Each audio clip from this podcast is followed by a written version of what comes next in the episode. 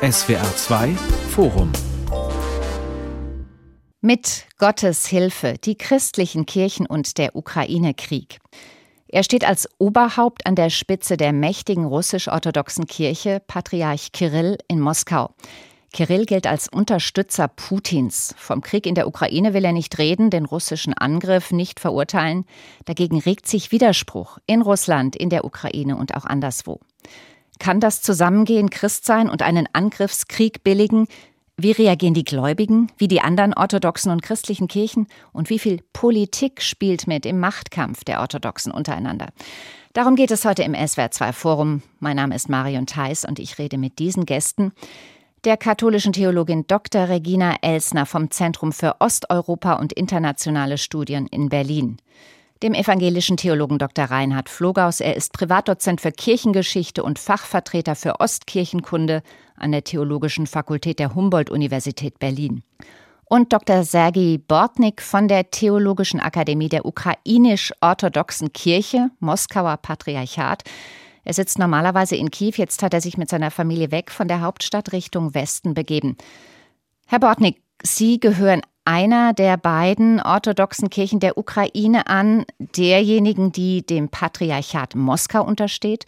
Der Moskauer Patriarch Kirill, der sich um seine Kirchenangehörigen sorgen und sie schützen sollte, der verurteilt den Angriff auf die Ukraine nicht, er rechtfertigt ihn im Sinne des russischen Präsidenten Putin. Wie fühlt sich das für Sie an? Also für mich ist viel wichtiger, was unser Metropolit Onufri sagt, also der Metropolit von Kiew, unserer ukrainischen orthodoxen Kirche. Und schon am ersten Tag hat er gesagt, das ist der Krieg, der Krieg zwischen den Brüdern, also Brüder, Volk, Völker, wie ein Krieg zwischen zwei Brüdern Abel und Kain aus der Bibel. Und deswegen ist es klar, also er beurteilt diesen Krieg und so weiter. Das heißt, ich unterstütze seine Position. Das heißt, die orthodoxe Kirche in der Ukraine, die dem Patriarchat in Moskau untersteht, die spricht sich für die Ukraine aus, für die Ukrainer, für die Souveränität der Ukrainer. Ja, eindeutig und das ist seit äh, längerer Zeit. Seit 2014 gab es äh, diese Krise in Donbass-Region, also Ostukraine. Und seit dieser Zeit gab es schon genug offizielle Äußerungen zu diesem Krieg. Und unsere Leitung der Kirche hat sich schon mehrmals deutlich für die Ukraine geäußert.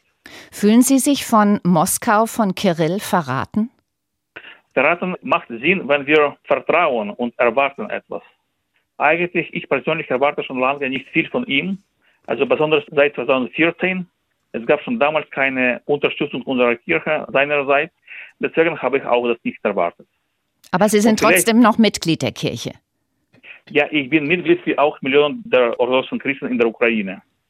Herr Bortnick, für Sie wie für alle Ihre Landsleute ist abgesehen von der Situation in Ihrer Kirche die Situation äußerst bedrohlich. Sie befinden sich im Krieg, Sie haben Familie, zwei Kinder, eins davon ein Säugling.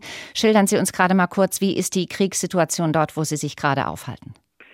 Ja, also ich kann erklären, wenn wir zum Beispiel über das Dorf sprechen, wo ich eigentlich gewohnt habe. Dort bleibt immer noch im Dorf selbst immer noch ruhig. Das ist 30 Kilometer von Kiew entfernt. Meine Mutter ist jetzt da. Was bei Kiew schlimm ist, ist nördlich von Kiew oder etwas westlicher. Also Kiew selbst ist auch groß, deswegen nicht in allen Orten ist es schlimm. Also Sie Bei uns, wo ich jetzt wohne, ist auch ziemlich ruhig. Also Sie persönlich sind in Sicherheit? Ja, eindeutig. Frau Elsner, Sie kennen Russland, Sie haben mehrere Jahre für die Caritas in St. Petersburg gearbeitet. Sie sagen, dieser Krieg sei eine kirchliche Katastrophe. Wieso? Ja, das ist richtig aus meiner Sicht, denn natürlich spielen hier religiöse Argumente in diesem Krieg eine Rolle. Das darf eigentlich aus kirchlicher Sicht, aus unserem Verständnis von Christentum, von christlicher Theologie, darf das nicht sein. Ne? Es gibt im Christentum natürlich verschiedene Auslegungen davon, wie man in der Welt leben soll und wie Kirchen sich in der Welt verhalten sollen. Aber das, was wir hier sehen, ist eine kirchliche Rechtfertigung eines gnadenlosen Angriffskrieges. Und das, finde ich, ist tatsächlich eine kirchliche Katastrophe. mit der wir viele Jahre lang, auf viele Jahre hin in Zukunft ähm, theologisch auch zu tun haben werden, das irgendwie zu erklären, wie das passieren konnte, wie es sein konnte, dass eine so große Kirche, ja eine der größten christlichen Kirchen der Welt, die russisch-orthodoxe Kirche hier zu so einer Kriegstreiberin werden konnte. Herr Flogaus, der katholische Papst Franziskus hat den Krieg in der Ukraine verurteilt, aber er hält sich mit Anklagen gegen den Aggressor zurück. Dabei hat Franziskus gute Kontakte nach Moskau. Er kennt auch den Patriarchen Kirill persönlich. Wären hier nicht klarere Worte angebracht? Das ist eine Frage, die ich mir natürlich auch gestellt habe. Franziskus geht den Weg äh, der Diplomatie. In der Tat hat er den Krieg, jedweden Krieg verurteilt und auch die Theorie des gerechten Krieges abgelehnt. Er hat zum Frieden aufgerufen, aber er hat den Aggressor Russland nicht benannt und äh, ich selbst musste in diesen Tagen mehrfach auch an die äh, diplomatische Zurückhaltung von Pius XII. denken, während äh, der Zeit des Zweiten Weltkriegs und der Verbrechen des äh, Nationalsozialismus. Ich finde es geradezu gespenstisch, wie jetzt von russischer Seite gerade jüngst äh, lanciert wird, äh, dass äh, praktisch alle Vorbereitungen für ein erneutes Treffen von Patriarch Kirill und dem Papst abgeschlossen sind, dass das dieses Jahr stattfinden soll. Auch die Kommunikationsstrategie äh, des Patriarchats nach der Videokonferenz mit dem Papst, wo von großer Einmütigkeit und Eintracht die Rede war und keinerlei unterschiedliche Auffassungen zum Ausdruck kamen, das erschreckt mich doch sehr. Vielleicht geht da noch einiges hinter den Kulissen, oder? Das kann man vielleicht hoffen oder annehmen? Es geht sicher, es geht sicher einiges hinter den Kulissen. Allerdings ist natürlich Franziskus aufgrund dieser Zurückhaltung auch unter Kritik. Auch katholische Christen, auch hier in Deutschland, hätten sich deutlichere Worte des Papstes gewünscht. Er hat sich für diesen Weg der Diplomatie entschieden und das ist ein Stück weit auch nachvollziehbar, aber wie gesagt, nicht, dass ich jetzt diese Katastrophen vergleichen will, mhm. aber bei Pius XII. ist es eben auch so, dass diese Zurückhaltung einerseits äh, sicher ihre Gründe hatte, andererseits aber auch bis zum heutigen Tag sehr umstritten ist. Man kann ja viel falsch machen in dieser Diskussion um den Krieg. Man muss tatsächlich ja wohl auch die Worte wägen. In der größten russisch-orthodoxen Kirche in Deutschland, in Hamburg, da treffen sich Ukrainer und Russen zu gemeinsamen Gottesdiensten. Die Gemeinde ist eine Anlaufstelle für Flüchtlinge aus der Ukraine. Aber es gibt keine Stopp den Krieg Aufrufe. Der Kirchenvorsteher dort sagt, über politische Positionen wird nicht diskutiert. Frau Elsner, ist das sinnvoll, das so zu handhaben? Das muss tatsächlich jede Gemeinde, jeder Priester und jeder Bischof ähm, aktuell selbst entscheiden. Und das ist eine Zerreißprobe in meiner Sicht für die Gemeinden im Ausland des Moskauer Patriarchats. Also wir sehen das auch in Deutschland, aber auch in anderen Ländern. Ich weiß es auch aus Nordamerika zum Beispiel oder wir hatten auch den Fall ja in den Niederlanden, dass ähm, in den Gemeinden tatsächlich sehr vielfältige Menschen sind aus verschiedenen Ländern, aus verschiedenen Kulturen, ähm, die meistens vor allem die russische Sprache verbindet. Und Priester in diesen Gemeinden müssen abwägen, wie sie mit dieser Kriegssituation umgehen. Und da gibt es zum einen mit Sicherheit auch Priester und auch Bischöfe, die tatsächlich auch die Position des russischen Patriarchen unterstützen oder für, für angemessen halten. Es gibt aber auch die, die sehr deutlich dagegen sind und das auch ähm, äußern. Und wir haben jetzt mehrfach Fälle gesehen, wo Priester, die sich sehr deutlich kritisch äußern, auch im Sinne ihrer Gemeinden und der Vielfalt in ihren Gemeinden, dass die unter sehr großen Druck geraten, ihrer eigenen Kirche und auch der russischen ähm, diplomatischen Vertretungen, der Botschaften. Und das ist natürlich eine, eine sehr, sehr schwierige Gratwanderung, hier zu schauen, wie man zum einen dem Bedürfnis der Gemeinde nachkommt und auch pastoral Verantwortung übernimmt für die Gläubigen in diesen Kirchen, aber natürlich auch äh, ja für die Sicherheit der eigenen Gemeinden sorgen muss. In Amsterdam in der Gemeinde, die ja jetzt die Jurisdiktion gewechselt hat, also zu einer anderen Kirchenleitung übergetreten ist, da sehen wir, dass der Priester gesagt hat, wir können keine Gottesdienste mehr durchführen, denn wir fürchten um die Sicherheit unserer Gläubigen nach dem Druck, der aus der russischen Botschaft kam. Und das ist also, das will ich über niemanden urteilen, der jetzt äh, auf die eine oder andere Weise agiert. Das Argument, wir wollen nicht politisch sein, das ist natürlich ein Klassiker auch im Repertoire des Moskauer Patriarchats, sich damit aus allen Diskussionen zurückzuziehen und quasi zu immunisieren gegen Kritik. Aber wenn ich da einhaken darf, ich glaube, das wird auf die Dauer nicht durchzuhalten sein, äh, dieses Argument. Und gerade äh, die äh, Position des Erzbischofs Tichon, der hier für die Gemeinden in Deutschland zuständig ist, zeigt das sehr deutlich. Er hat der genau russisch-orthodoxe Erzbischof, ne? Der russisch-orthodoxe Erzbischof, er hat zunächst eben genau das gesagt. Die Orthodoxie ist keine politische Vereinigung, sie kümmert sich nur um die geistliche Betreuung der Gläubigen. Das war am 26. Februar und inzwischen hat er doch deutlichere Worte gefunden und davon gesprochen, dass Militäraktionen immer Zerstörung und Tod mit sich bringen und auch eine humanitäre Katastrophe nach sich ziehen. Das ist, sind schon relativ gesehen deutliche Worte. Es gibt andere Oberhäupter von Teilkirchen des Moskauer Patriarchats, die noch sehr viel deutlicher wurden, etwa der Metropolit von Litauen, der vor einigen Tagen gesagt hat, dass er den Krieg Russlands gegen die Ukraine auf das Schärfste verurteilt, Gott um das baldige Ende bittet und gegenüber Kyrill erklärt hat, dass er ganz anderer Meinung sei als er und dass er Kyrills Äußerungen zum Krieg als äh, lediglich dessen persönliche Meinung betrachtet, mit der er nicht äh, einverstanden sei.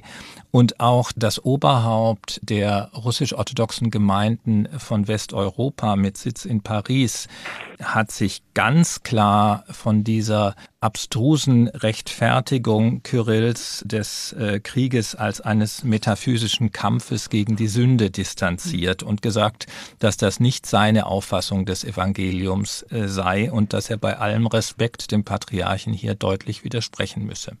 Herr Botnik, wie läuft denn die Diskussion in Ihrer Gemeinde? Dürfen Christen einen Krieg anzetteln? Ja, also ich glaube, die Position von Patriarch Kirill ist falsch. Zum Beispiel, ich habe mehrere Bekannte in Kharkiv oder bei Kharkiv und die Stadt wurde stark zerstört. Hier ist eindeutig, unsere Menschen, unsere Gläubige müssen auch unser Land verteidigen. Kein Zweifel. Ja, das Sie, ist eindeutig für uns. Herr Bortnik, Sie sagen, dieser Krieg ist falsch. Sie widersprechen damit Kirill, dem Moskauer Oberhaupt der orthodoxen Kirche. Könnten Sie Probleme kriegen, wenn Sie sowas laut sagen? Ja, also mehr Menschen, die antirussisch geprägt sind, leben viel mehr in der Westukraine als in der Ostukraine. Kharkiv, Mariupol, Tschernichiv, das ist Ostukraine. Sie waren bis jetzt viel mehr prorussisch geprägt sehr viele Menschen haben dort Russisch gesprochen und gerade diese Menschen wurden umgebracht. Also wenn sie gegen Nationalismus in der Ukraine kämpfen, müssen sie ganz anders machen. Das ist äh, eigentlich die falsche Tätigkeit, was sie machen gegen die nationalistische Bewegung in der Ukraine. Was sagt denn die offizielle russisch-orthodoxe Kirche zum Krieg in der Ukraine, Herr Flugau? Und vielleicht auch, was sagt sie nicht? Also erstens nennt sie natürlich nach wie vor den Krieg nicht Krieg, äh, weil das ja gesetzlich verboten ist und äh, es ist ja jetzt auch nochmal nachgelegt worden mit einem neuen Gesetz gegen Falschinformationen, wo die Menschen mit hohen Haftstrafen bedroht werden. Aber der Patriarch hat die Dinge mehrfach auch in seinem Schreiben etwa an den Generalsekretär des Ökumenischen Rates der Kirchen so dargestellt, dass es sich eigentlich um einen Kampf zwischen der Heiligen Ruß und dem Westen handelt, dass der Westen die Einheit der Brüdervölker, also insbesondere natürlich äh, russische Föderation, Ukraine und Weißrussland bedrohen würde, dass er versuchen würde, die Ukraine als das Herzstück gewissermaßen des heiligen Russlands an sich auf die westliche Seite zu ziehen und dass dieser Krieg äh, dafür da sei, um die Einheit wiederherzustellen, um die Einheit dieses gemeinsamen Zivilisationsraumes, also der russischen Welt, wiederherzustellen.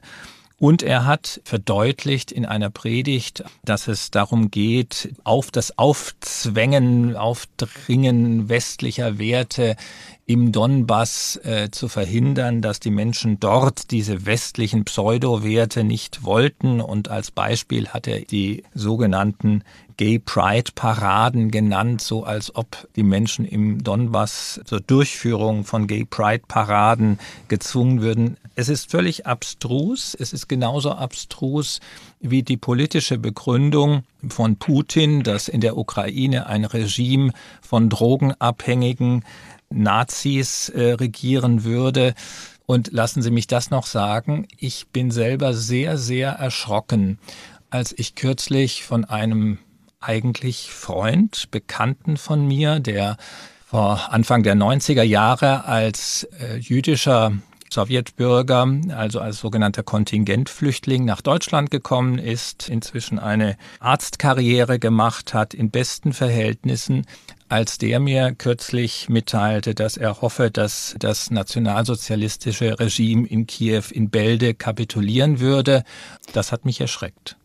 Der Moskauer Patriarch Kirill müsste es allerdings besser wissen, als Propaganda aufzusitzen. Was sagt denn seine Kirchenlehre dazu? Stützt die seine Worte? Ja, das ist natürlich schwer miteinander überhaupt in Kontakt zu bringen, habe ich den Eindruck. Also die Theologie, die orthodoxe Theologie hat eigentlich und vor allem auch die russisch-orthodoxe Theologie verfügt nicht über so etwas wie das, was wir in unseren westlichen Kirchen als Sozialethik kennen. Also eine theologische Art, über Gesellschaft, über Gerechtigkeit, über soziales Miteinander zu reden und eben auch über Krieg und über Frieden, über Konflikttransformation. Das sind so Dinge, die eigentlich in dieser Theologie bisher noch in den Kinderschuhen stecken. Und das heißt, die, die Vorstellungen, die Kirill vertritt oder die er nutzt, die kommen eigentlich zum einen aus der politischen Welt. Er nutzt natürlich ganz klar die politische Propaganda und Ideologie, die er auch gemeinsam selber mit Putin und mit der politischen Elite in Russland entwickelt hat. Und auf der anderen Seite ähm, nutzt er eine Vorstellung von Sünde und von Verfallenheit der Welt, gegen die ähm, die orthodoxe Kirche eigentlich der letzte Garant ist, die letzte Sicherheit bietet. Und ich glaube, das knüpft auch ein bisschen an an Ihre Frage danach, ähm, ob Christen denn in den Krieg ziehen dürfen. Das, wovon Kirill hier ausgeht, auch theologisch, ist nicht die Vorstellung, dass man einen Angriff führt, sondern es ist die Vorstellung, dass man sich verteidigt gegen das Böse, was aus dem Westen kommt. Und in dieser Vorstellung, von der ich zunehmend denke, dass er tatsächlich davon auch überzeugt ist, in dieser Vorstellung müssen Christen quasi in den Krieg ziehen, denn sie müssen, sie sind verpflichtet, den Glauben, den wahren Glauben zu verteidigen, die wahren Werte zu verteidigen und dafür auch zu sterben und das ähm, mit in Kauf zu nehmen, weil sie hier für das Wahre und Richtige kämpfen. Das ist eigentlich die Theologie dahinter, mhm. so ähm, destruktiv, wie sie eben im Moment auch ist. Lassen Sie mich noch anfügen, äh, genau das hat die russisch-orthodoxe Kirche aber auch in ihrer Sozialdoktrin aus dem Jahre 2000 äh, so erklärt und das ist sozusagen durch äh, die große Synode damals so beschlossen worden, dass es eine Pflicht zur Verteidigung des Vaterlandes gibt, dass Patriotismus Pflicht sei, dass es auch die Möglichkeit eines gerechten Krieges gibt. Der ist an Bedingungen geknüpft, etwa äh, an die Bedingung, dass alle diplomatischen Kanäle erschöpft sind und es keine andere Möglichkeit gibt, dass man eben angegriffen wird von außen, dass die Zivilbevölkerung nicht Opfer dieses Krieges äh, werden darf. All das trifft natürlich auf diesen Fall gerade nicht zu. Insofern wird gar nicht mit dieser Lehre des gerechten Krieges argumentiert, wohl aber, wie Frau Elsner ja gerade sagt, als eine Pflicht zur patriotischen Verteidigung des gemeinsamen Vaterlandes durch die russische Armee. Wenn man das weiterdenkt, müsste dann ja Russland die halbe restliche Welt erobern, um die Kräfte des Bösen zu besiegen, also alle, die sogenannten westlichen Werten anhängen, oder? Da gibt es durchaus Tendenzen. Das, ähm, glaube ich, sollten wir auch durchaus sehr ernst nehmen und im Blick behalten, denn diese Ideologie und die Diskussion, die da von Russland äh, geführt wird, das haben wir jetzt nicht erst seit einem Monat in der Ukraine, sondern diese Ideologie dieses Kulturkampfes ähm, von liberaler Welt gegen traditionelle Welt, sage ich jetzt mal etwas vereinfacht, das ist etwas, was wir aus dem nordamerikanischen Kontext sehr gut kennen. Und die evangelikalen Kirchen, die diesen Kulturkampf kämpfen, sind gut mit der russisch-orthodoxen Kirche vernetzt und mit Russland. Das ist etwas, was wir hier in Deutschland kennen von ähm, christlichen, ultrakonservativen Gruppierungen, die auch sehr gut mit Russland vernetzt sind in dieser Hinsicht. Und wir sehen die gleiche Argumentation wie jetzt in der Ukraine, etwa durch die russisch-orthodoxe Kirche auch in, im Nahen Osten, in Syrien oder in Afrika. Also das hat durchaus eine globale Agenda, das hat auch weltweite Konsequenzen und den, dessen sollten wir uns sehr bewusst sein, ja. Also das Problem ist, es gibt diese Propaganda, was ich sage, also diese Ideologie von Russland gesehen, aber das Problem ist, dass diese Menschen in Russland, die diese Propaganda nach außen weiterleiten, selbst daran nicht glauben. Also es gibt ganz viele Zeugnisse, dass zum Beispiel die Kinder von Lavrov, die Kinder von Putin ganz erfolgreich im Westen leben und dort gut existieren und äh, haben keine Probleme mit diesen westlichen Werten dort. Also das ist äh, sozusagen Propaganda für einfachere Menschen, die das vertrauen. Und das stimmt nicht für die Elite von Russland. Das ist Lüge. Wir haben gesagt, dass Kyrill das heilige Russland anführt, die heilige Rus. Trotzdem ist ja die Frage, seine Kirche gehört immerhin dem Christentum an. Kann er das, was er sagt und tut, mit der Bibel begründen, mit Gottes Wort? Ach, man kann ja grundsätzlich mit der Bibel eigentlich alles begründen. Ne? Das ist ähm, ein, ein großes Buch mit äh, sehr vielen verschiedenen Aussagen aus sehr verschiedenen Zeiten und ähm, politischen und gesellschaftlichen Kontexten. Und dieses Problem, dass man aus der Bibel alles begründen kann, das sehen wir in allen Kirchen. Das ist auch keine orthodoxe und auch keine russische Besonderheit. Die Frage ist natürlich, was es eigentlich für Mechanismen gäbe in dieser Kirche, theologischen Lehrmeinungen, die äh, destruktiv sind, die nicht mit dem Geist der Kirche und dem Geist des Christentums in Übereinstimmung stehen, wie man die ausbremst. In der katholischen Kirche kennen wir eben das Papstamt und das Lehramt mit all seinen guten und aber eben auch großen Nachteilen, die wir ja sehr gut kennen. Und so etwas gibt es in der orthodoxen Kirche aber nicht. Es gibt nicht in der orthodoxen Kirche eine Stelle, die zuständig ist, zu sagen, das ist richtige Lehre und das ist falsche Lehre. Wir wissen ja, dass die orthodoxen Kirchen weltweit sich in einer tiefen Krise befinden, dass also das gemeinsame Gespräch darüber, wie man Orthodoxie in der modernen Welt des 21. Jahrhunderts verstehen möchte, dass diese Dialoge gerade überhaupt nicht stattfinden können. Und das ist in so einer Situation natürlich nochmal sehr viel dramatischer, als es das ähm, vor dem Krieg war. Aber auch davor gab es schon die Probleme dass orthodoxe Kirchen in verschiedenen Ländern, in verschiedenen Kontexten unterschiedlich ihre Lehre und ihre Theologie auslegen und damit unterschiedlich hilfreich sind oder eben auch wenig hilfreich in, in ihren politischen Situationen. Sie haben die Krise der Orthodoxie weltweit angesprochen. Lassen Sie uns äh, damit nochmal bei der Person Kirill bleiben. Kirill ist das Oberhaupt der russisch-orthodoxen Kirche mit Sitz in Moskau. Er ist eines der beiden mächtigen Oberhäupter der orthodoxen Welt, neben dem ökumenischen Patriarchen von Konstantinopel, dem Ehrenoberhaupt der weltweiten Orthodoxie. Kyrill ist Mönch, gleichzeitig angeblich mehrfacher Millionär. Was wissen Sie sonst noch über ihn? Ich habe den Eindruck, dass Kirill eine sehr äh, schillernde Persönlichkeit ist. Es wird sehr viel spekuliert über all diese Dinge, was sein Vermögen, seine Liebe zum Reichtum oder zum Luxus und so weiter angeht. Ich muss zugeben, dass ich das in, gerade jetzt auch in diesem Kontext nicht als besonders hilfreich empfinde, diese Diskussion, sondern tatsächlich äh, sehen wir einfach eine korrupte Theologie und eine korrupte Art und Weise, dieses Amt des Kirchenführers auszuüben, auch pastoral seine eigenen Gläubigen ganz ähm, katastrophal im Stich zu lassen. Ich wäre da sehr viel deutlicher, als Sergei Botnik das war, ähm, da also seinen eigenen Gläubigen eigentlich ans Messer zu liefern. Und ich finde, danach kann man ihn beurteilen, Kirill, und dass er sein Amt als Kirchenführer definitiv missbraucht. Ich denke, dass sein Agieren in dieser äh, Situation wirklich dazu führen wird, dass es weitere Spaltungen innerhalb, Abspaltungen innerhalb der russisch-orthodoxen Kirche geben wird. Wir sehen das eben äh, bei äh, den Zweigen dieser großen Kirche, die sich außerhalb der russischen Föderation befinden. Wir sehen es vor allem natürlich in der Ukraine, aber ich glaube doch, dass alle Kirchen in der Ukraine durch diesen Angriff Russlands näher zusammenrücken werden, mittelfristig, sofern die Ukraine als äh, unabhängiger Staat erhalten bleibt. Das wissen wir natürlich auch nicht. Wir hoffen es natürlich. Aber ich kann mir nicht vorstellen, dass es ein Zurück gibt unter die Fittiche des Patriarchats, wie wir das bisher gekannt haben, denn dazu sind die Verwüstungen, Verwundungen viel zu groß. Ich sehe eben, dass der Patriarch durch sein Agieren wirklich auch zum Schaden seiner eigenen Kirche handelt, zum massiven Schaden seiner Kirche. Im Übrigen auch in Russland. Ich glaube auch nicht, dass alle russisch-orthodoxen Gläubigen das gut finden, was Kyrill gerade öffentlich äußert. Es gibt ja doch eine Zahl russischer Priester und Diakone, die sich an Kyrill gewandt hat. Er möge sich entschieden für Frieden in der Ukraine aufrufen. Und dann gibt es einen Appell von Laien der russisch-orthodoxen Kirche aus verschiedenen Ländern, die bitten, dass Kyrill persönlich bei Putin vorspricht und um den Abzug der russischen Truppen bittet. Meinen Sie nicht, dass Kyrill das beeindruckt, zumal es ja auch seine Macht berührt? Also ich sehe durchaus, dass es diese Gruppe gibt und ich halte sie auch für wichtig, aber sie ist ähm, enorm klein. Also diesen offenen Brief der Priester haben 300, knapp 300 Priester unterschrieben von insgesamt fast 40.000 Priestern, den diese Kirche hat.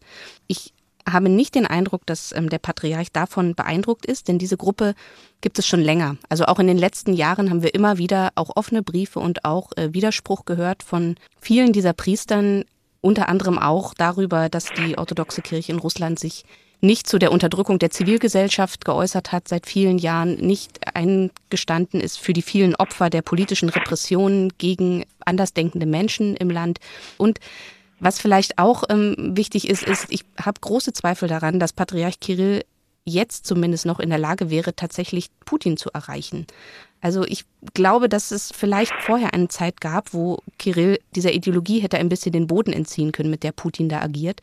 Aber ich habe nicht den Eindruck, dass der Patriarch jetzt eine Person wäre, die in irgendeiner Weise Einfluss auf Putin nehmen könnte.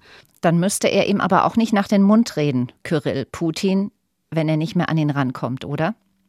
Naja, die Frage wäre natürlich, was er verliert, wenn er das tut. Ich glaube, es gibt einen großen Unterschied äh, zwischen der Rolle der Kirche im Westen allgemein, in Westeuropa und bei den Orthodoxen, da sie in, im Rahmen der Modelle der Symphonie existieren zum Beispiel in Rumänien, in Serbien, in Russland. Der russische Patriarch unterstützt den russischen Präsidenten. Und das Problem ist, er ist, also Patriarch Kirill ist der Patriarch nicht nur für Russland, sondern auch für die Ukraine, für Moldau und so weiter. Und er ist einfach unfähig, gleichzeitig auf zwei Stühle zu sitzen. Er unterstützt einfach den Führer seines eigenen Staates, also Präsidenten Putin, und macht nichts für die Ukrainer zum Beispiel. Für alle Anhänger der russisch-orthodoxen Kirche, die ihm unterstellt sind in der restlichen Welt, von denen es ja auch noch sehr viele gibt. Ne? Für die tut ja, er genau, nichts, das ja. sagen Sie. Ja, genau. Ich persönlich verstehe mich vor allem als Mitglied der ukrainischen orthodoxen Kirche. Formell ist es doch unter dem Moskauer Patriarchat, aber psychologisch gesehen für viele ist es nicht so. Also wir in der Ukraine existierten schon lange ziemlich unabhängig Herr Bortnik, Sie sprechen diese Zweiteilung an, die es in der ukrainischen Orthodoxie gibt, nämlich den einen Teil der Orthodoxen, der dem Moskauer Patriarchat untersteht, und der andere, die sich für eigenständig erklärt hat, die orthodoxe Kirche der Ukraine. Warum tun die sich in dieser Situation nicht zusammen und lassen das Moskauer Patriarchat Moskauer Patriarchat sein? Die Position der neuen Kirche, die heißt Orthodoxe Kirche der Ukraine, war und bleibt immer noch ziemlich klar. Sie sind antirussisch geprägt vom Anfang an. Meine Kirche, sie steht unter dem Moskauer Patriarchat, aber fühlt sich doch anders. Also unsere Kirche selbst ist in, jetzt in einer schwierigen Situation zu entscheiden, wie weit wir zum Moskauer Patriarchat gehören sollen oder dürfen oder wollen. Es gab bis jetzt keine Prozedur, wie wir diese schwierige Position ändern sollen, wie unsere Kirche zusammen bleibt und gleichzeitig nicht mehr an Moskau abhängig bleibt und wie wir doch zusammen den Frieden zwischen diesen zwei orthodoxen Kirchen in der Ukraine finden. Eine Kirche, eine Lehre, ein Glaube, trotzdem ist das so schwierig. Wie kann das sein? Ich glaube nicht, dass das unlösbar ist, diese Problematik der zwei Kirchen. Ich glaube auch, dass man bei dem Antirussisch ähm, durchaus differenzieren muss, gegen wen man sich da richtet, dass man sich in dieser äh, orthodoxen Kirche der Ukraine klar von Putins äh, imperialistischen Plänen und äh, seiner Einflussnahme auch auf die Politik der Ukraine abgrenzt.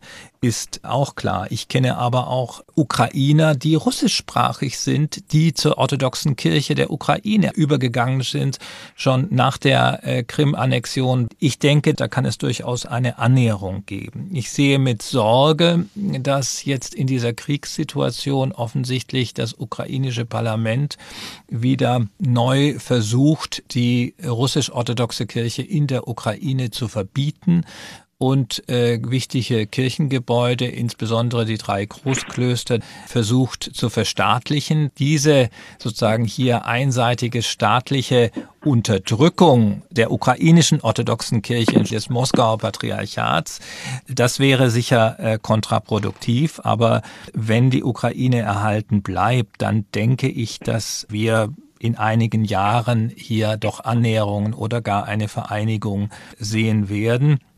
Ich wollte noch sagen, mit dem Sinfoniemodell, das äh, Sergei Bortnik angesprochen hat, da muss man schon ein bisschen aufpassen. Symphonie hört sich so schön an. De facto war das aber ähm, in vielen orthodoxen Ländern immer eine Abhängigkeit der Kirche vom Staat. Natürlich ist Kyrill von dieser engen Zusammenarbeit mit dem Staat äh, geprägt. Wir wissen, dass die Kirche maßgeblichen Anteil daran hatte, dass nach einer kurzzeitigen Phase der Öffnung der KGB-Archive diese wieder geschlossen wurden, die Akten nicht zugänglich sind ob Kyrill selber Angst hat, äh, weiß ich nicht. Ob er wirklich von dem überzeugt ist, was er öffentlich verkündet, das weiß ich auch nicht, ob er das wirklich glaubt. Aber eines, das weiß ich sicher. Und deswegen würde ich denken, sollte man ihn nicht allzu schnell aus der Verantwortung äh, entlassen. Auch jetzt, wenn er den Mund aufmachen würde und sich klar für ein sofortiges Ende der Kampfhandlungen und des Blutvergießens aussprechen würde, hätte das einen gewaltigen, einen gewaltigen Einfluss auf die Menschen in Russland. Mit Gottes Hilfe, die christlichen Kirchen und der Ukraine-Krieg, das ist das Thema heute im SWR2-Forum mit den Theologen und Wissenschaftlern Regina Elsner, Reinhard Flogaus und Sergei Bortnik. Er gehört der orthodoxen Kirche in der Ukraine an, die dem Patriarchat in Moskau untersteht. Die Verankerung der russisch-orthodoxen Kirche in Russland würde ich gerne noch mal ansprechen. Die wurde ja in der Sowjetunion jahrzehntelang unterdrückt. Die orthodoxe Kirche in den letzten Jahren ist sie neu aufgeblüht. Wie stark ist sie jetzt dort verankert? Also man kann äh, auf diese Frage glaube ich, auf zwei Weisen antworten. Das eine sind Statistiken, die belegen, dass die russisch-orthodoxe Kirche die größte Religionsgemeinschaft des Landes ist, dass sich immer so um die 70 Prozent, in den letzten Jahren ist es ein bisschen weniger geworden, mit dieser Kirche identifizieren, also sagen, sie sind orthodox.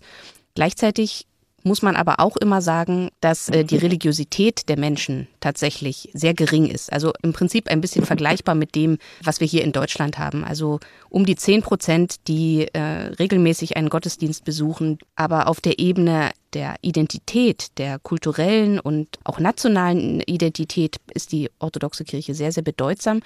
Und das erklärt, glaube ich, auch ein bisschen, warum ähm, diese ideologische Linie so gut anschlägt, weil es eben weniger um die Religiosität der Menschen geht und mehr um diese Verknüpfung ähm, mit einer Identität, die man eben nach dem Ende der Sowjetunion einfach auch sehr doll verloren hat und dann in der Kirche wiedergefunden hat und mit Hilfe der Kirche wiedergefunden hat. Dazu gehört auch zum Beispiel, dass orthodoxe Kultur seit 2007 Pflichtfach an den staatlichen russischen Schulen ist. Und die Kirche wird ja auch finanziell vom russischen Staat unterstützt, richtig? Im Gegensatz zu anderen. Ja, die Kirche ist natürlich sehr äh, privilegiert, vor allem seit äh, Putin die Macht übernommen hat. Die Kirche hat äh, auch eigene Fernsehkanäle, eigene Radiostationen und insofern denke ich, dass der Einfluss Kyrills auf die russische Öffentlichkeit durchaus nicht zu unterschätzen ist. Es gibt in Moskau das Oberhaupt der russisch-orthodoxen Kirche, Kyrill. Das Oberhaupt der weltweiten Orthodoxie sitzt in Istanbul. Das ist der ökumenische Patriarch von Konstantinopel, Bartholomäus. Er gilt als orthodoxer Kirchenführer, als Primus inter pares, also der Erste unter den Gleichen. Und er ist eigentlich als Versöhner bekannt. Er hat von Anfang an die russische Invasion verurteilt. Hat er möglicherweise Einfluss an diesem Krieg, irgendwas zu ändern? Kann er da irgendwas bewirken? Er kann was sagen, natürlich und er kann was machen. Und ein gutes Beispiel ist, dass er vor kurzem Polen besucht hat und äh, mit mehreren Gläubigen aus der Ukraine gesprochen hat, ukrainische Flüchtlinge. Und er hat sich deutlich geäußert. Und das ist wichtig für die öffentliche Meinung. Aber er kann nicht die Position von Putin beeinflussen. Das ist das Problem. Er ist nicht fähig, die Position von Putin in diesem Krieg zu ändern. Bartholomäus hat ja, ähm, gesagt, hat, äh, verdamme den Krieg und beseitige den Hochmut von Verbrechern. Das ist ein Zitat. Genau, genau. Er hat das gesagt jetzt und er sagt das seit einem Monat, also seit Anfang des Krieges. Und in diesem Sinne ist er Konkurrent mit dem Patriarch Kirill für die Ukraine. Deswegen natürlich unterstütze ich seine Position eindeutig.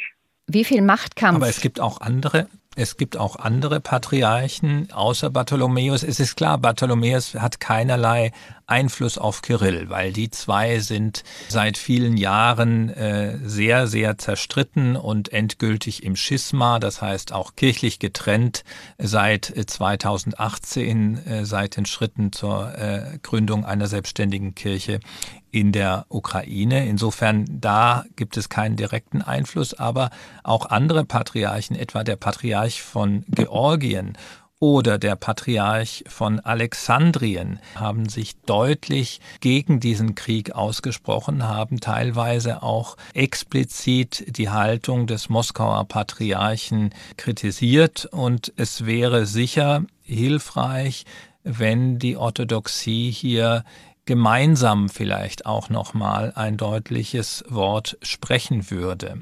Es heißt aber doch, wenn Gemeinden sich jetzt abkehren von dem Moskauer Patriarchen und sich dann unterstellen seinem Widersacher in Anführungszeichen, dem Patriarchen von Konstantinopel, dann verliert ja der Moskauer Patriarch an Macht. Das kann ihm doch nicht recht sein, oder?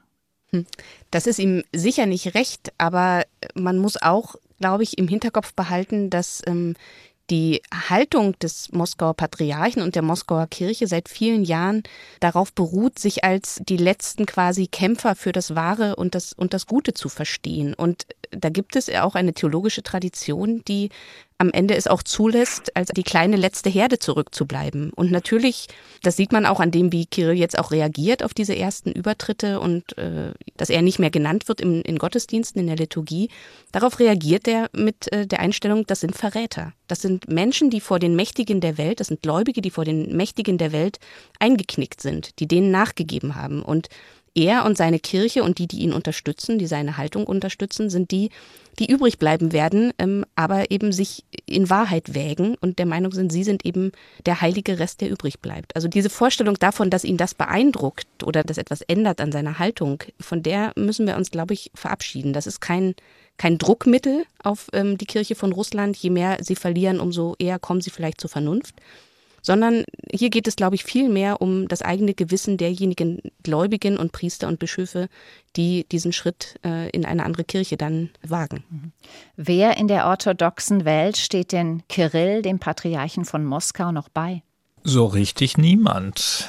Traditionell äh, ist natürlich der Patriarch von Antiochien an der Seite Russlands. Das hat was äh, mit dem Syrienkrieg zu tun. Aus Serbien, da könnte man auch dran denken, sind vielleicht auch nicht so klare Worte gekommen, aber selbst hier, Serbien ist eben in vielen anderen Fragen, auch was etwa die Anerkennung der selbstständigen orthodoxen Kirche in der Ukraine angeht, immer ein treuer Gefolgsmann von Moskau gewesen. Ich sehe da schon auch gewisse Differenzen.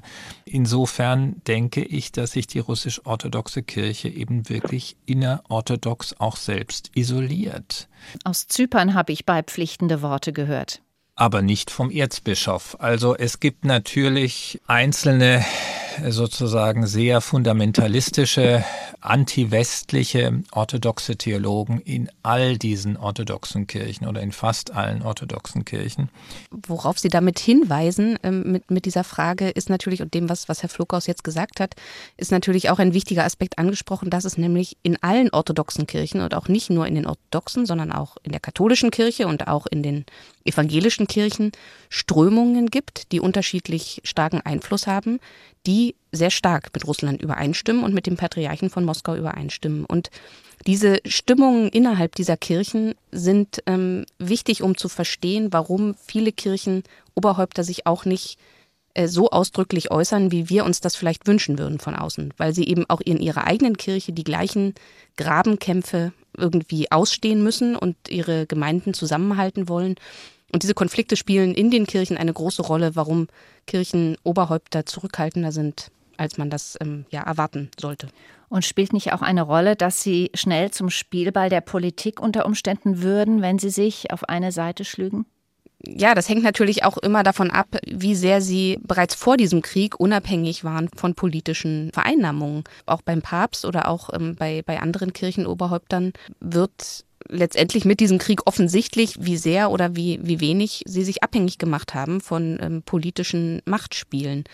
Und gerade für die orthodoxen Kirchen ist es ein Problem, nicht nur in Russland, sondern in vielen anderen Kirchen auch, dass sie durch diese nationale Struktur der Kirchen teilweise sehr stark gebunden sind an bestimmte politische Strömungen oder Vorstellungen oder auch abhängig sind. Also gerade die serbische Kirche und vor allem auch die Kirche von Antiochien ist auch finanziell extrem abhängig von dem, was in, in Russland passiert. Und das macht es natürlich schwieriger, sich da Aber äh, zu äußern. Ich sehe nirgends den Versuch, dass man tatsächlich einen äh, Krieg, einen Angriffskrieg mhm. auf ein Nachbarland in irgendeiner Weise theologisch-kirchlich rechtfertigen würde.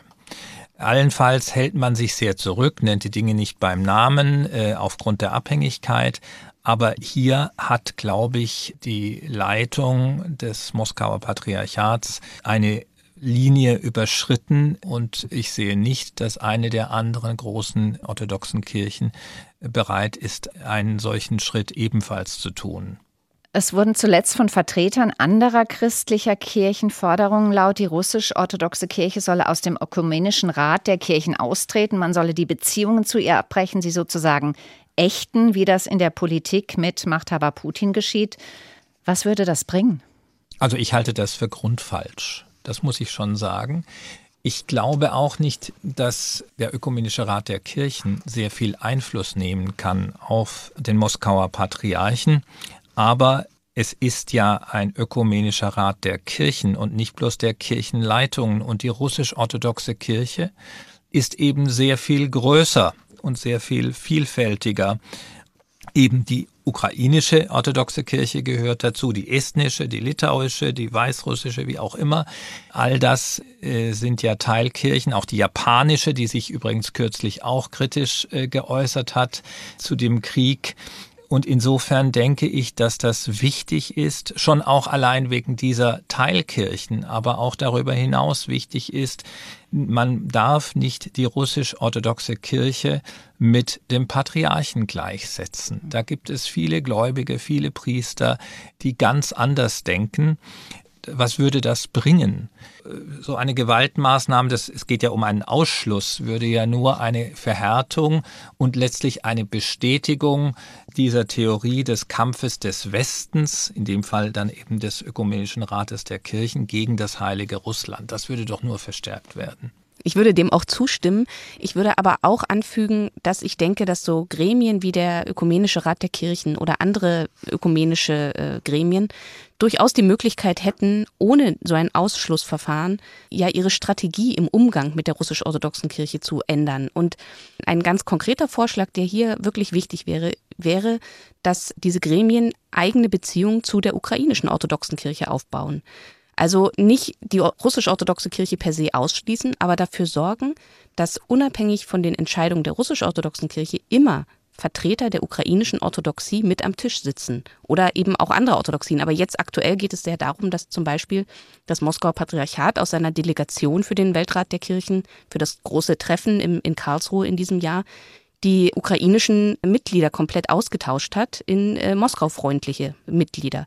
Und darauf muss der Ökumenische Rat reagieren. Wir haben ja schon gesagt, auch in Deutschland gibt es russisch-orthodoxe Gemeinden, zum Beispiel in Berlin und in Hamburg. Dort und anderswo feiern orthodoxe Russen und Ukrainer, auch viele Flüchtlinge, gemeinsam Gottesdienst. Wie lange kann das noch gut gehen? Ich, ich denke, das sagen, kann sehr lange gut gehen und das ist eigentlich die einzige Hoffnung. Aber genau.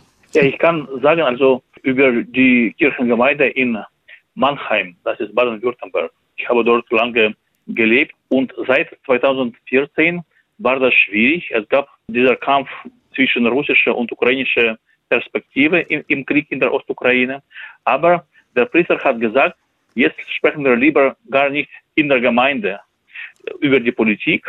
Sonst gibt es Streit und das möchte ich vermeiden. Und so existiert die Gemeinde ganz gut. Also sie machen soziale Projekte, soziale Hilfe für die Bedürftige, für die Flüchtlinge in Deutschland zusammen. Und das ist davon unabhängig, ob wir die ukrainische Version dieses Krieges unterstützen. Herr Bortnick, was wünschen Sie sich von den christlichen Kirchen im Ausland an Unterstützung, an Hilfe? Also ich leite eine Stiftung, sie heißt äh, Akademische Initiative.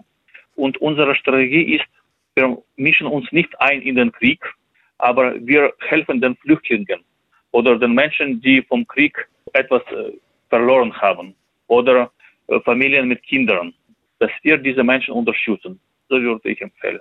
Mit Gottes Hilfe die christlichen Kirchen und der Ukraine-Krieg, darum ging es heute im SWR2-Forum. Mit dabei waren Dr. Sergei Bortnik von der Theologischen Akademie der Ukrainisch-Orthodoxen Kirche Moskauer Patriarchat.